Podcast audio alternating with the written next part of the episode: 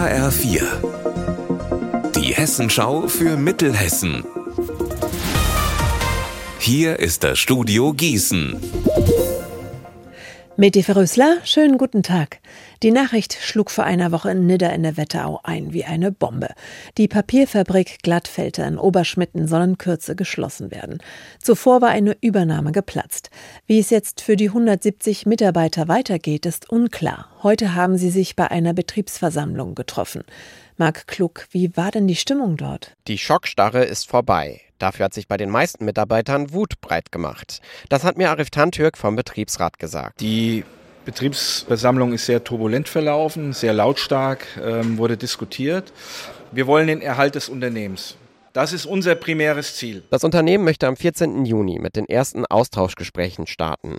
Dann sollen unter anderem mögliche Schritte für den Sozialplan, also für die weitere Zukunft der Mitarbeiter, besprochen werden. Der Betriebsrat möchte sich aber den Zeitplan des Unternehmens nicht aufdiktieren lassen. Auch Arif Tantürk hat die Hoffnung noch nicht aufgegeben und möchte dafür kämpfen, dass die Papierfabrik in Nidda doch noch erhalten bleibt. Die Leute waren natürlich schockiert und Fassungslosigkeit hat sich breit gemacht, ist mittlerweile aber einer gewissen Wut gewichen. Und ähm, ich hoffe, dass die Leute aufwachen und mit uns Seite an Seite für den Erhalt ihrer Arbeitsplätze kämpfen. Mittlerweile kommen die Leute aus sich heraus und ihnen wird die Entscheidung ähm, bewusst, was das bedeutet für sie, ihre Familien und die weitere Existenz. Eine böse Überraschung haben zumindest vier Lkw-Fahrer heute am frühen Morgen auf dem Rastplatz Volkersbach, Höhe Ehringshausen an der A45 erlebt. In der Nacht haben ihnen Unbekannte die Lkw-Planen aufgeschlitzt und zum Teil Ladung geklaut.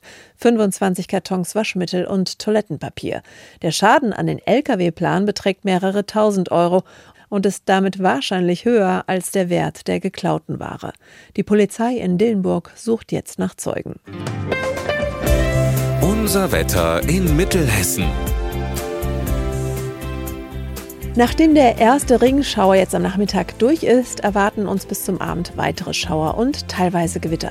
In der Nacht werden es 14 Grad in Bad Nauheim und 11 in Dietzelstal.